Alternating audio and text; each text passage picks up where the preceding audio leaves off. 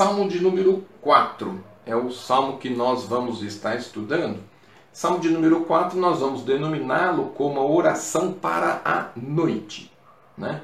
E aí nós vamos estar lendo o texto para depois nós entrarmos na particularidade que o salmo tem. Há uma necessidade de nós fazermos uma, um pano de fundo né, para a gente poder entender por que, que Davi está narrando ou dizendo das suas dificuldades, das necessidades que ele está enfrentando.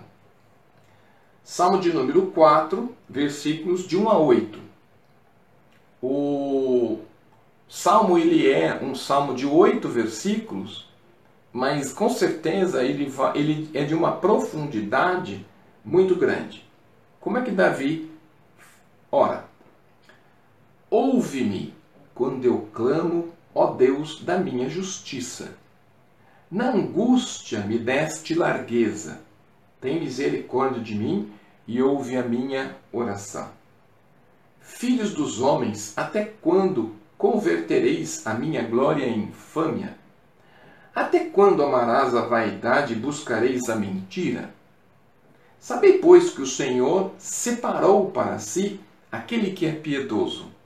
O Senhor ouvirá quando eu clamar a Ele. Perturbai-vos e não pequeis. Falai com o vosso coração sobre a vossa cama e calai-vos. Ofereceis sacrifícios de justiça e confiai no Senhor. Muitos dizem: Quem nos mostrará o bem? Senhor, exalta sobre nós a luz do teu rosto. Puseste alegria no meu coração mais do que no tempo em que eles multiplicaram o trigo e o vinho. Em paz me deitarei e dormirei, porque só tu, Senhor, me fazes habitar em segurança. O texto ele é muito rico, como muitos textos ligados ao saltério, e uma das coisas importantes nessa caminhada que nós estamos fazendo do Salmo é essa narrativa que nós temos dos Salmos. Nós já aprendemos nos estudos que nós fizemos, e fica aqui o convite para você poder também é, olhar os três Salmos anteriores, porque os Salmos vai estar na seguinte circunstância. Nós temos Salmo 1 falando sobre os dois caminhos, do justo e do ímpio. O Salmo de número 2 vai nos colocar como Deus julga quem anda nesses dois caminhos, e aí o Salmo vai falar sobre é, o triunfo de Jesus Cristo, aí nós vamos ter então é, um salmo messiânico. No salmo de número 3, nós vamos é, ouvir a oração de Davi, né? porque Davi está vivendo um momento de hora escura, onde Davi é perseguido pelo seu filho Absalão, ele vai ver né, a deslealdade dos seus amigos Aitofel e Hussai, vai ter boatos no meio do povo de Israel que Deus abandonou a Davi. Nós vamos ter também uma guerra civil desencadeada pelo seu filho Absalão dentro do povo de Israel. E aí Davi chega a ser destronado do reino em virtude de todos esses elementos. Então, é, daquilo que nós já estudamos, Davi viveu horas escuras. E em muitas circunstâncias, muitos momentos da nossa vida, nós vamos ter esses elementos também é, ligados a essas horas em nossas vidas. E nós precisamos ter essa concepção e essa compreensão. O salmo hoje, o salmo de número 4, a oração para a noite, é, ele é um salmo para a noite.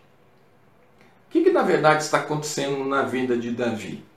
É, o salmo nos remete para o primeiro livro de Samuel. E nesse primeiro livro de Samuel, se nós fizéssemos um esboço desse livro, nós vamos encontrar o seguinte tema, né? Ele é dividido em três partes. Então nós vamos ver, na primeira parte, nós vamos ter o líder profético de Israel, né, do capítulo 1 ao capítulo 8. é, a segunda parte, nós vamos ter então, primeira parte, Samuel como um líder profético para Israel. Na segunda parte, Saul, o primeiro rei de Israel, dos capítulos de 9 a 15. Na parte 3, né, ou na terceira parte do, do, do livro, nós vamos ter Davi, sua unção e seu. É, o Davi ele vai ter que aguardar para ele assumir o rei. Nessa parte, nessa terceira parte do primeiro livro de Samuel, dos capítulos 16 a 31, nós temos a seguinte narrativa. Do capítulo 16, de 1 a 13, nós vamos ver então a unção de Davi, onde Samuel vai ungí-lo rei. Depois nós vamos ter, do capítulo 16 até o capítulo de número 23, nós vamos ver Davi, é, Deus tira o Espírito de Deus sobre a vida de Saul. Esse é um elemento primordial narrado dos versículos dos capítulos 16 a 23. Davi luta contra Golias no 17 capítulo 17, de 1 a 58, Davi é, vai ter então um encontro com Saul do 18 até o 19, versículo 17. Só que daí, Davi, do 19 até o 31, ele vai ficar em exílio. Né? Então, Davi ele é ungido rei no 16, mas do capítulo 19 até o capítulo 31, Davi vai ficar no exílio. Então nós vamos observar assim, ó, é, dentro desse aspecto, é, nós vamos ver que aproximadamente Davi ficou sete anos é, vivendo circunstâncias complicadas em relação a essas circunstâncias. Nós vamos então ver no capítulo 19, Davi foge para Samuel, no capítulo 20, Davi é protegido por Jonatas. No capítulo 21, Davi é auxiliado por Alimeleque, o sacerdote. No capítulo 21 também, Davi se refugia em Gade, na Filistia. Depois nós vamos ter, nos, nos capítulos 22 a 26, um grupo de é, fugitivos que na verdade se une a Davi. Nós vamos ter no capítulo 27, Davi se refugia em Gade, na Filistia de novo. E aí, em, no capítulo 31 de 1 Samuel, nós vamos ter a morte de Saul. Por quê? Porque nós temos então Davi ungido como rei, né? Deus tira a presença dele da, da vida de Saul e durante o capítulo 19 até o capítulo 31, nós vamos ter então a perseguição de Saul em relação a Davi. Então, uma das coisas importantes que nós vamos observar e nós precisamos ter em mente para podermos entender o Salmo de número 4 é que essa perseguição de Davi aconteceu dos capítulos 19 a 31 do primeiro livro de Samuel. Nesses capítulos, eles vão narrar os momentos difíceis que Davi viveu. Né? Então nós vamos ver a perseguição de Davi contra, de Saul contra Davi. Nós vamos ver um período denso na vida de Davi, né? onde ele vai enfrentar várias circunstâncias e situações. E é dentro desse aspecto, né? dessa perseguição, desse confronto de Saul querendo matar a Davi, que Davi vai se refugiar. Ele vai se refugiar em uma caverna. Essa caverna é denominada como a caverna de Adulão. E nesse momento que ele está dentro desta caverna, apertada, escura, lá fora, o inimigo espera para matar, é que Davi vai escrever o Salmo de número 4. Então, diante desses elementos, diante desses aspectos, diante daquilo que ele está vivendo, Davi então ele vai começar a tratar a sua narrativa E essa narrativa, ela é uma oração que ele faz a Deus. Então, uma das coisas importantes, o primeiro ensino que nós vamos ter no Salmo de número 4. Não importa a situação que nós estamos vivendo, o importante é nós estarmos na presença de Deus e não importa nem o local. Porque o mais importante é saber que Deus nos ouve, é saber que Deus está no controle, é saber dos valores que nós temos para enfrentar a circunstância e situação. Diga-se de passagem, né, nós, dos 150, nós já estudamos quatro, mas esses quatro vão nos mostrar Davi numa total dependência de Deus, enfrentando vários desafios, vários problemas, problemas de família, problemas com amigos, problema com inimigo, difamação, né? mas em todos esses aspectos há uma segurança e uma confiança no Deus que ele serve, no Deus que ele acredita, no Deus que ele glorifica e que ele tem a convicção que diante de qualquer circunstância, esse Deus não vai lhe faltar. Então nós vamos é, retomar o Salmo de número 4, né? E uma das coisas importantes do Salmo que nós vamos ver é o seguinte.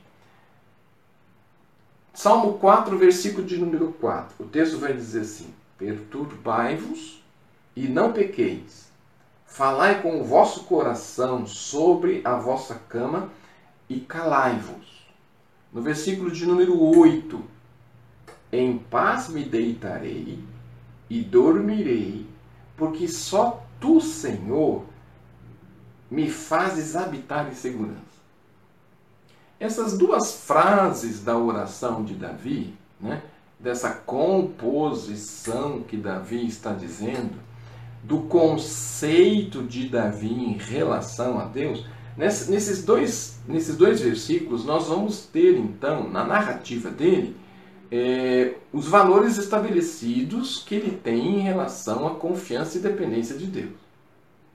Então é interessante ver que ele fala assim: por mais que haja uma perturbação, porque há uma perseguição contra ele, ele diz: perturbai-vos e não pequeis. Então significa que por mais que você passe por momentos difíceis, você precisa tomar cuidado com o que você fala.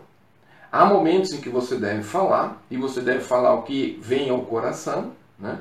E ele coloca sobre a sua cama, significa a sua intimidade, é ele com Deus ali, né? E uma das questões que ele coloca é que em alguns momentos não se fala, né? Então não é o fato de falar demais que Deus vai, nós vamos mover o coração e o braço de Deus para nos ajudar. Então há momentos que se fala, né? Falar com o vosso coração, então é, a boca fala daquilo que o coração está cheio, né? E há momentos em que não se fala nada, há momentos de silêncio absoluto. No versículo de número 8, ele vai nos dizer que há uma paz, e essa paz é aquela paz que por onde eu vou, a paz me acompanha, a paz está comigo. Não é uma paz de discurso. Muitas vezes as pessoas usam a expressão paz como um cumprimento, né? Paz de Deus, paz Senhor, a paz, enfim. Só que na verdade ela só tem sentido ou ela só tem veracidade se essa paz anda comigo, se essa paz move minha vida e minhas atitudes, meus pensamentos e as minhas emoções. Porque essa paz é uma paz que me faz deitar, me faz dormir, porque durmo em paz pela segurança que Deus me dá. Muitas vezes as pessoas dizem a paz de Deus mas não há paz nela, nas atitudes, nas decisões em tudo aquilo que envolve sua vida. Daí vira mais um elemento de discurso do que, na verdade, um elemento de é, sentido de vida. Em paz também me deitarei, me dormirei, porque só tu, Senhor, me fazes habitar em segurança. Quando nós estamos angustiados e preocupados por qualquer circunstância ou situação, a primeira coisa que desaparece das nossas vidas é o sono. Então, uma das coisas importantes, Davi não perde seu sono por nada. Por quê? Porque ele tem a confiança de que o controle de Deus está sobre todas as circunstâncias da sua vida. E lembre-se que nesse momento ele está passando por uma perseguição, por isso ele está escondido no mais profundo de uma caverna, e essa caverna é conhecida como a caverna de Adulão. Então, nesses dois versículos narrados no texto, e a gente está dando uma ênfase a esses versículos porque eles são a chave do texto, né? Eles vão denominar ou denotar ou vão construir quais. Por que, que Davi está dizendo todos os outros elementos relacionados a essa questão? Então, nós temos eh, diante do que Davi está dizendo e o reflexo do momento que ele está vivendo. Então, Davi está sendo perseguido por Davi. Né? É, Deus rejeita né, a Saul e ele escolhe a Davi. Então, quando Deus manda Samuel na casa de Jessé, Deus já havia escolhido Davi, por mais que Davi não estivesse na casa dos filhos de Jessé e estivesse no pasto cuidando das ovelhas, no momento que termina todos aqueles filhos, Samuel pergunta a Jessé se ele tem mais algum filho. E aí manda buscar o garoto. E Davi, então, ele é ungido rei. Quando que Davi é ungido rei? No capítulo 16, dos versículos de 1 a 13 do primeiro livro de Samuel. Só que Davi, ele vai assumir efetivamente como rei no capítulo 31, depois que Saul morreu. Mas há uma coisa interessante com essa questão, né? Que por mais que haja uma perseguição de Saul com relação a Davi, não há no coração de Davi o desejo de retribuir a Saul a todos os elementos que motivam o coração de Saul. Então, Davi não se deixou contaminar por aqueles elementos. Então, primeira circunstância, Davi foi escolhido por Deus. Segundo, recebeu a unção do profeta Samuel, amando de Deus. Na mesma circunstância, Saul foi rejeitado por Deus. O Espírito Santo foi removido da vida de Saul. A partir daí, Saul começa a perseguir a Davi, porque é, Davi né, acabou roubando aquilo que é direito dele, aquilo que era cargo dele, aquilo que era elemento da vida dele.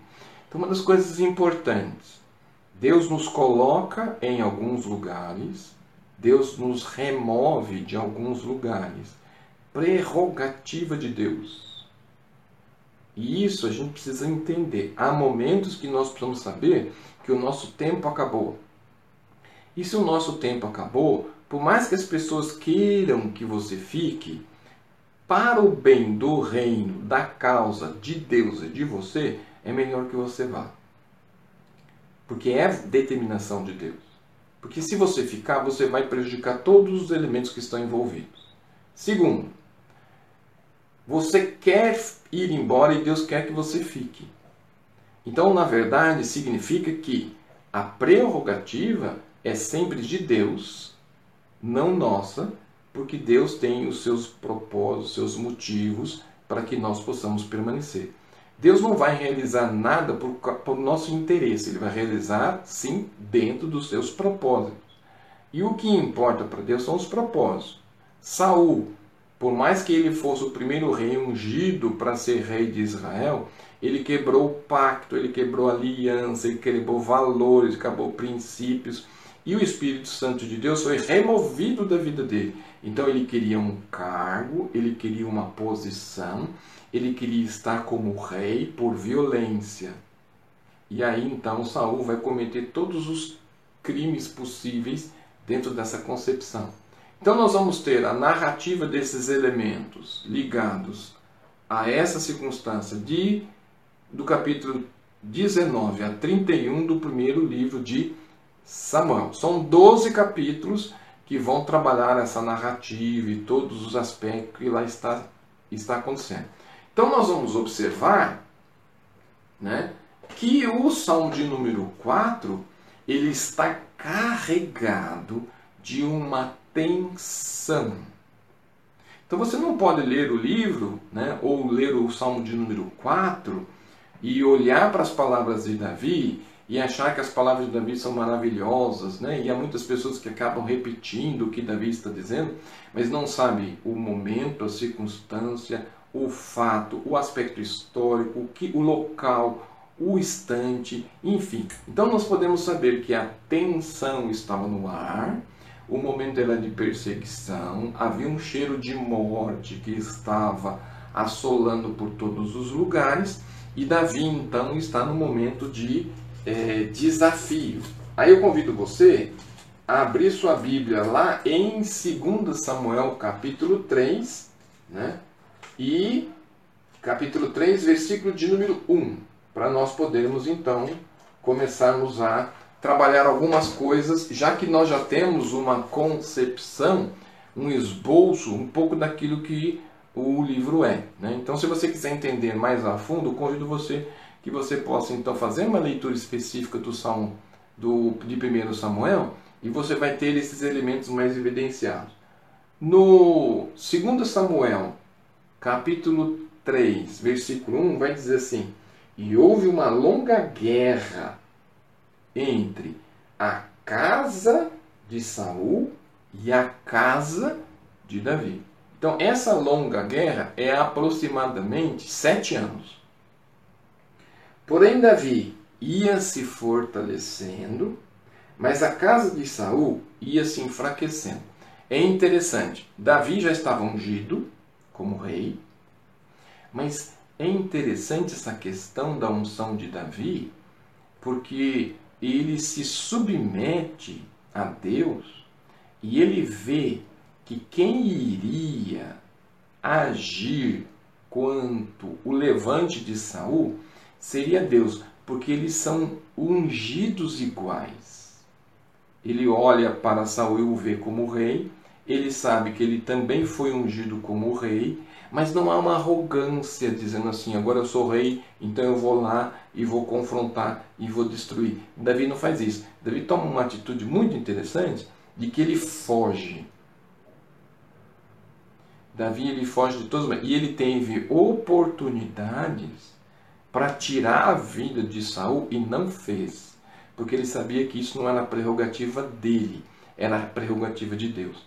Muitas vezes nós, mesmo salvos em Cristo Jesus, temos uma arrogância de achar que as decisões estão todas elas nas nossas mãos e nós fazemos o que nós fazemos o que achamos que devemos fazer e fazemos isso em nome de Deus sem consultá-lo, né? Então muitas vezes as pessoas dizem coisa dos outros sem as pessoas verdadeiramente estarem envolvidas nesse aspecto. Né? Então, muitas vezes elas usam o seu nome para o interesse delas, para uma circunstância, uma situação, e muitas vezes você, as outras pessoas vão ficar bravas com você, mas você não sabe nem o particular, o porquê que, que a pessoa está reagindo assim, porque alguém usou o seu nome e você não sabe nem das circunstâncias. Mas Davi tem essa concepção. Então, por mais que ele levou sete anos para assumir o cargo dele de rei, ele estava na total dependência de Deus. Então foi nesse tempo de fuga, né? nesse tempo dele fugir, que ele vai para Hebron, e só em Hebron ele ficou lá aproximadamente eh, sete anos, em 1 Reis, capítulo 2, versículo 11, nós vamos ter essa, esse aspecto, né? Então, vamos dar uma olhadinha lá em primeiro livro de Reis, capítulo 2, versículo de número 11. O que, que o texto vai nos dizer aqui? Né? Então, primeiro livro de Reis, capítulo 2, versículo 11. E foram os dias de Davi, reinou sobre Israel 40 anos. Então, o reinado todo de Davi levou 40 anos sobre a vida de Israel. Sete anos reinou em Hebron. E em Jerusalém, 33 anos. Então, é, Davi ele reinou, vamos assim dizer, uma tribo de Israel inicialmente, por sete anos. Para depois ele assumir todas as tribos de Israel. Né? Então nós vemos aqui uma coisa interessante que a luta de Davi não foi uma luta que numa oração se resolveu, num momento se resolveu, numa circunstância se resolveu, mas levou-se um período de sete anos. Por que, que isso é interessante? Porque nós muitas vezes somos muito imediatistas, nós achamos que Deus tem que resolver, tem que fazer, tem que atuar, e nós achamos que estamos perdendo tempo, nós achamos que Deus está demorando, né? e aí nós como queremos tomar iniciativas e Deus vai impedindo que a gente faça, porque sabe que aquilo vai nos comprometer. Porque Deus tem o controle e sabe de todas as coisas, né?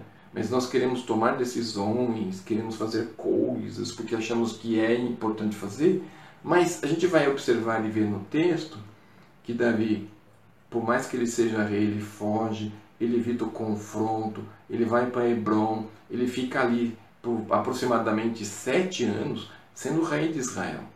E ele tem o aval de Deus, mas existe alguém que está no cargo, tomando atitudes absurdas, cometendo um monte de erros, mas ele deixa com que Deus age. Então, uma das coisas importantes, né? a segunda lição do texto, não tome lugar de Deus para tomar decisões e resolver circunstâncias que é Deus que faz.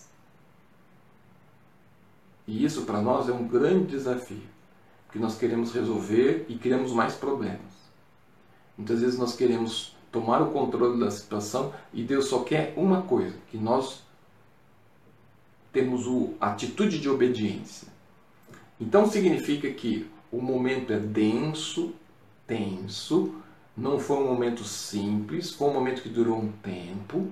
E nós vamos ter lá em 1 Samuel, no capítulo 22, esse momento específico. Então, o capítulo 22 de 1 Samuel é o elemento relacionado ao Salmo de número 4 aonde Davi escondeu na caverna de Adulão. E dentro desta caverna que Davi está, ele não está na boca da caverna, ele não está na entrada da caverna, ele está no mais profundo desta caverna e ele está num lugar apertado da caverna, porque num lugar de caverna você não tem muito espaço, né? Se você já visitou cavernas, você vai ver que há lugares mais amplos e há lugares mais estreitos. Davi, ele está no mais fundo da caverna, na parte mais estreita dela, né? E aí a pergunta assim, ó, no lugar escuro e estreito de uma caverna, pode-se dormir? Dá para se orar? E aí na composição do Salmo 4, nós vamos dividir em quatro elementos para a gente poder entender como se pode dormir numa hora como esta. Né? Então, Davi vai nos ensinar que no momento como nós estamos vivendo, no momento de incertezas, notícias ruins, de pessoas que estão em desespero e angústia, as pessoas que não sabem o que vai acontecer amanhã, e muitos querem saber o que vai acontecer amanhã, e há aqueles que fazem prognósticos, aqueles que falam do aspecto econômico, social, alguns que criam palavras novas. Né? Então nós vamos passar para ter um novo normal, e as pessoas não conseguem nem definir o que é o normal. Né? Então nós vamos aprender como Davi, como é que eu posso dormir numa hora como esta? Como é que eu posso me deitar, descansar, sabendo que eu posso saber que Deus está no controle? E aí, nós vamos observar que é, o Salmo 4, né? Perturbai-vos, mas não pequeis, falai com o vosso coração sobre a vossa cama e calai-vos. Então, há momentos que me perturba? Sim. Há momentos que eu fico preocupado? Sim. Há momentos que eu fico angustiado? Sim. Mas não tem por que pecar. Mas a melhor atitude é falar aquilo que está no coração, colocar isso diante daquele momento íntimo que nós temos na nossa cama. E aí há momentos que você fala e há momentos que você se cala. Porque muitas vezes o silêncio é a melhor oração. No versículo de 1008, ele vai dizer o seguinte: E uma paz, essa paz faz com que ele deite, essa paz faz com que ele durma, porque só Deus, só o Senhor, é que faz com que ele habite em segurança. Isso é muito interessante que o autor vai pôr, porque ele fala de paz, ele fala de segurança, ele fala de dormir quando ele está sofrendo a maior perseguição da sua vida. Ele vai falar de elementos que, na verdade, nós podemos dizer o seguinte: Davi escreve que ele está angustiado, que ele está preocupado, porque ele está sendo perseguido. E aí, na narrativa, você vai concordar: Davi estava cheio de razão para fazer isso, mas ele vai fazer ao contrário. Diante da perseguição, eu durmo, deito, oro, busco, clamo e confio. Então ele vai nos ensinar que esses elementos eles são primordiais para as nossas vidas hoje. Então como é que o texto ele é composto? Né? Como é que o salmo é dividido? Nós vamos dividir em quatro. Os fundamentos da oração, uma advertência aos inimigos, uma advertência aos instáveis e uma bênção alcançada. Esses elementos eles vão compor os oito versículos do Salmo de número 4. Os fundamentos da oração, uma advertência aos inimigos, uma advertência aos instáveis e a bênção alcançada. E aí ele fecha o salmo.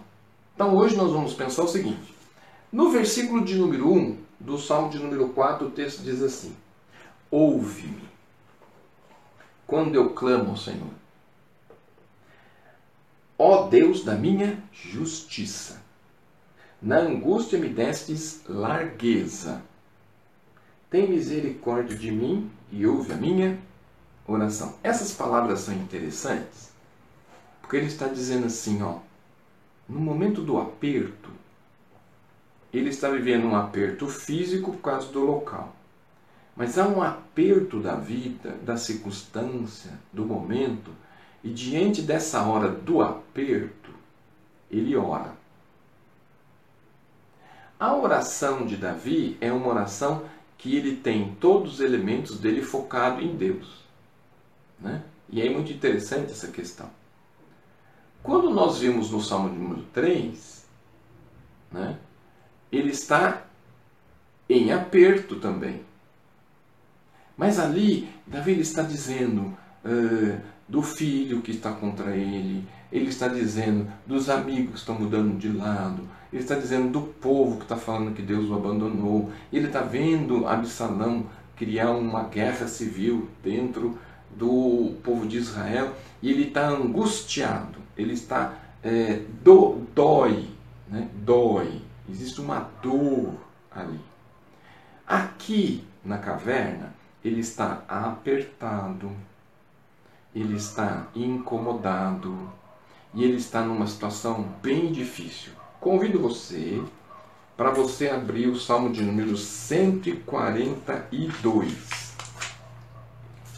Salmo de número 142. Esse salmo ele vai reportar o que Davi está vivendo no salmo de número 4. Salmo de número 42 vai dizer assim: Com a minha voz clamo ao Senhor, com a minha voz supliquei ao Senhor. Derramarei a minha queixa perante a sua face expus-lhe a minha angústia, quanto meu espírito estava angustiado em mim. Então conheceste a minha vereda. No caminho em que eu andava, esconderam um laço. Olhei para a minha direita e vi, mas não havia quem me conhecesse. Refúgio, refúgio me faltou. Ninguém cuidou da minha alma. A ti, Senhor, clamei, e disse: Tu és o meu refúgio, a minha porção na terra dos viventes. Atende o meu clamor, porque estou muito abatido. Livra-me dos meus perseguidores, porque são mais fortes do que eu. Tira minha alma da prisão para que louve o teu nome, os justos me rodearão, pois me fizestes bem.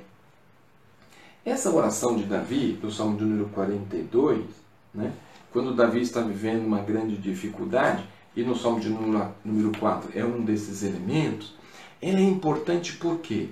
Porque Davi, em qualquer circunstância que ele está, que ele está vivendo, que ele está passando, ele vai reportar-se a Deus, ele vai buscar a Deus, ele vai clamar a Deus. Não é o desespero que o envolve, não é a circunstância que determina, mas é a confiança do Deus que ele serve, do Deus que ele crê, do Deus que ele verdadeiramente tem.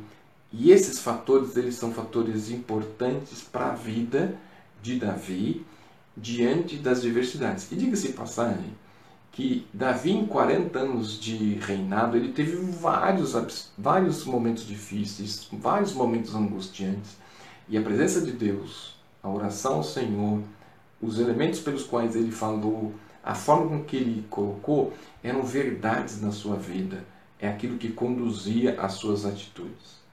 Então Davi está dizendo assim, por mais que o local seja um lugar estreito, por mais que a caverna seja um lugar escuro, é, este lugar faz com que muitas vezes você não consiga viver bem e o sentimento que você tem é um sentimento de angústia.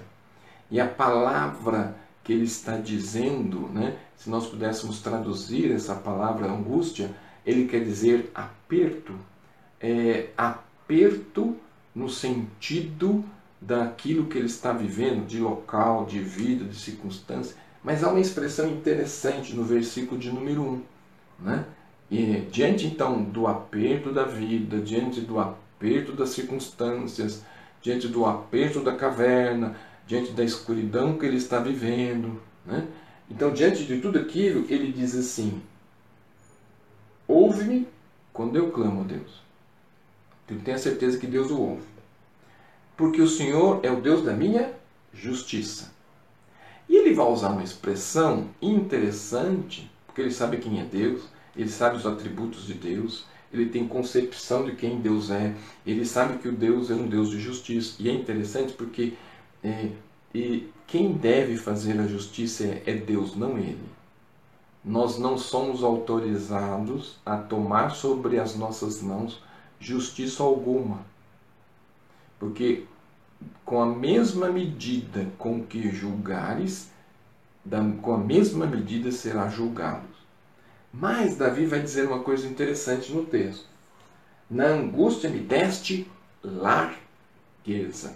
Então significa que angústia de peito, angústia de alma, angústia de vida, angústia de local, angústia da circunstância, angústia da perseguição, ele diz assim: em Deus Deus traz para a minha vida, Deus me dá uma ampla largueza, uma ampla concepção da circunstância pela qual eu estou passando. Então significa que os fundamentos da oração de Davi estão baseados em alguns pilares importantes. Primeiro pilar, Deus ouve. Né? Então, ouve-me quando eu clamo. Muitas vezes a gente ora e pensa o seguinte: Deus não me ouviu. Ou muitas vezes você diz assim: minha oração não passou do teto. A questão não é a oração, a questão sou eu. Então Davi ele tem um pilar e esse pilar é um pilar que vai acompanhar em qualquer adversidade, qualquer um que se levanta, qualquer circunstância que se abate sobre ele, sobre o povo de Israel e sobre sua casa, que Deus ouve. Ele entende que Deus ouve quando ele clama, que Deus é o Deus da justiça, então é um segundo pilar. Então Deus ouve, Deus é um Deus de justiça e Deus é aquele que pode mudar a situação. Esses três pilares, se nós aprendermos isto nesse estudo, partindo daqui até a vida de Jesus, você vai ter uma vida espiritual, uma vida de realização pessoal, uma vida de realização espiritual de uma profundidade, de uma intimidade muito grande, porque esses pilares eles vão fazer parte da sua história. Eu sei que Deus me ouve, eu tenho concepção, não importa que circunstância e situação que eu estou. Eu sei que Deus é o Deus da minha justiça. o homem pode ser injusto, Deus não é. Deus vai se levantar como aquele que vai me defender. E que Deus vai poder e tem poder, tem condições para mudar esta situação. Então, diante disso, diante dessa circunstância, é que Davi ele vai pôr isto na oração dele, porque ele crê. Não é palavras que muitas vezes são repetidas, desconexas, palavras que muitas vezes nós achamos bonitas, palavras que nós muitas vezes nós usamos para persuadir. E Davi está usando algumas expressões na oração de conhecimento, de intimidade, de sabedoria, de que na verdade Deus está no controle. Ele está passando um momento difícil, mas Deus é maior. As injustiças que estão sobre ele, porque ele é o rei ungido e o outro não tem mais a unção de Deus, mas ele sabe que é, o Deus da justiça vai ser aquele que vai mudar a situação que ele está vivendo.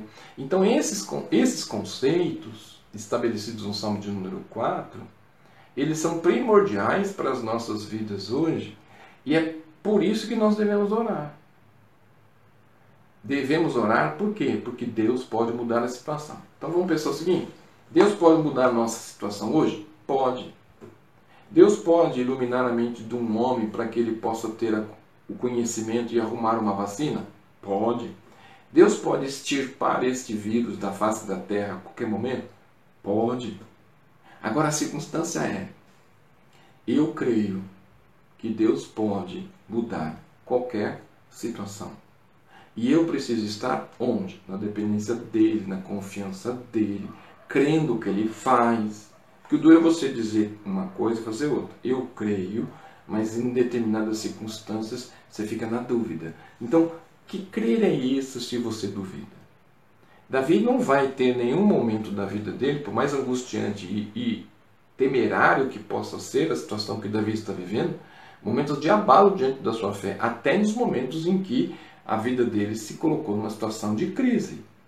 Então, o fundamento da oração de Davi no Salmo de número 4, ele é um instrumento de uma estrutura de um relacionamento entre um servo e Deus, que eu sei quais são as prerrogativas, eu sei quais são os atributos, eu sei o caráter do meu Deus e eu sei que ele não vai me faltar, mesmo que a situação esteja diferente. Então, essa história remove a situação, é, eu sou filho do rei, por que, que eu estou vivendo nessa circunstância? Isso é uma besteira tamanha porque Davi enfrenta o problema sabendo que Deus está dando sabedoria suficiente para que ele possa encontrar através da direção de Deus o caminho. É Deus que controla. E aí nós vamos passar para os dois outros versos, uma advertência aos inimigos, que vão estar nos versículos 2 e 3. Filho dos homens, até quando convertereis a minha glória em infâmia? Até quando amareis a vaidade e buscareis a mentira? Ele faz duas perguntas. Versículo de número 3. Sabei, pois, que o Senhor separou para si aquele que é piedoso. O Senhor ouvirá quando eu clamar a ele. Aqui Davi está dizendo sobre Saul. Ele está dizendo que, Azul, ah, que Saul ele fora rejeitado por Deus. E ele está dizendo que ele, Davi, foi escolhido por Deus.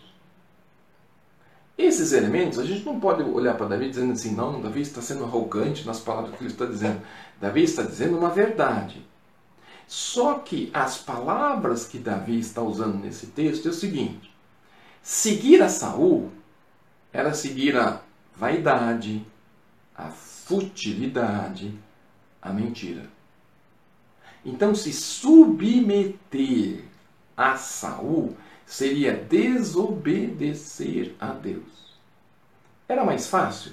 Era. Davi então vai tomar o caminho mais difícil, que é servir aqui a Deus.